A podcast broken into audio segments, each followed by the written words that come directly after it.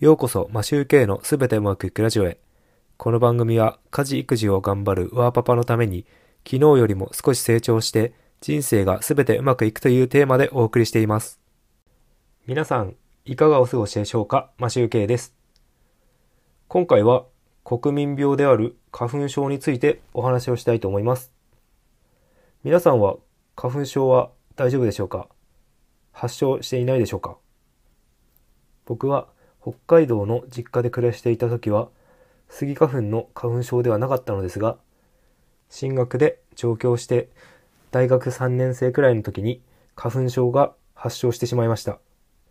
もともと鼻炎だったので鼻水や鼻づまりはあったんですが花粉症は本当にひどいと思いました。鼻づまり状態のままエンドレスで鼻水が流れます。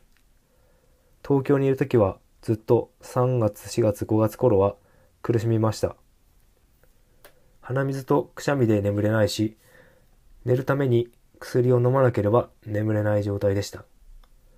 薬は薬で喉がカラカラに乾いて1時間ごとに目が覚めてしまうので眠った気が全然しませんでした。そして朝起きたら目やにでまぶたが開かない状態になっているという非常に悪いコンディションで数ヶ月過ごしていました。特にスポーツやフットサルなどをした後は特にひどくて眠れませんでした。でも札幌に移住してからはスギ花粉の影響はほとんどなく薬に頼ることもなくなりました。多分スギ花粉が空気中にとどまらずに土に付着して東京ほど舞っていないのではないかと思います。数年前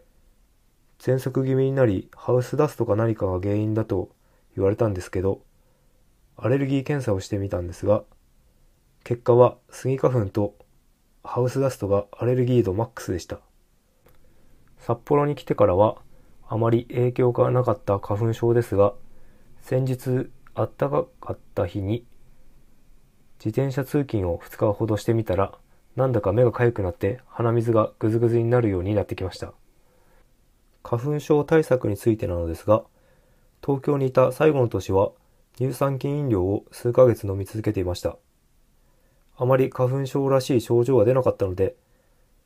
もう遅いかもしれませんが乳酸乳酸菌飲料を始めてみたいと思います。腸内環境を整えると症状が出にくいらしいのですが花粉症を発症している皆さんはどのような対策をしていますか？教えていただけたら嬉しいです。今日のお話はここで終わりたいと思います。今回も聞いていただきありがとうございます。それでは今日もすべてうまくいく一日を